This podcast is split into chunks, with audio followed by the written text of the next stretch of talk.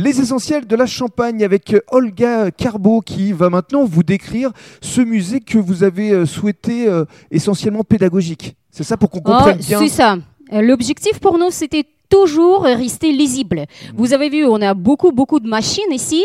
Mais on reste quand même dans l'ambiance qui est très agréable Mhm. et très très claire. Alors, essayez de décrire justement pour les personnes qui nous écoutent. Vous avez surtout effectivement mis l'accent sur euh, les euh, outils d'antan. Euh, voilà. Donc, dès qu'on arrive au musée, on vous accueille dans l'espace historique. En époque, il y avait beaucoup de négociants avant Mousseux, en Champagne-sur-Marne, et comment l'histoire elle était euh, connectée avec le plus vieux champagne buvable trouvé au fond de la mer Baltique. Mhm. Le champagne qui est venu de là.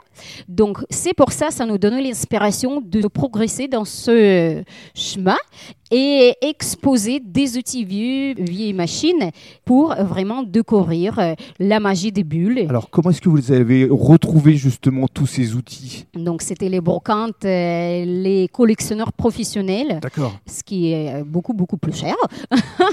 Mais comme ça, on peut trouver des objets très rares, très importants pour vraiment ajouter de la valeur. Pour effectivement euh, découvrir comment euh, on fabriquait le champagne euh, il y a quelques années. Alors, essayez de nous faire une petite visite assez euh, rapide des différents euh, pôles qui existent euh, ici. Parfait. Donc, euh, on a déjà vu la partie historique et maintenant on se retrouve dans l'univers qui nous amène dans les vignes.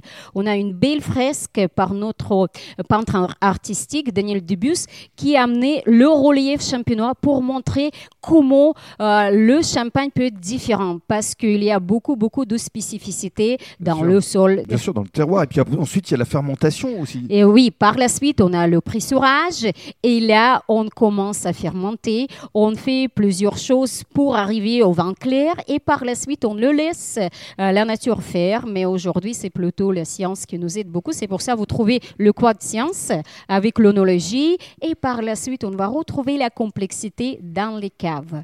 Mais là, on a essayé de faire euh, la petite cave pédagogique en même temps pour que ça soit plus clair et plus intéressant à découvrir. Et puis, on termine évidemment cette visite du musée avec une dégustation et les cuvées du champagne Carbo que nous allons vous détailler dans le cadre du troisième podcast.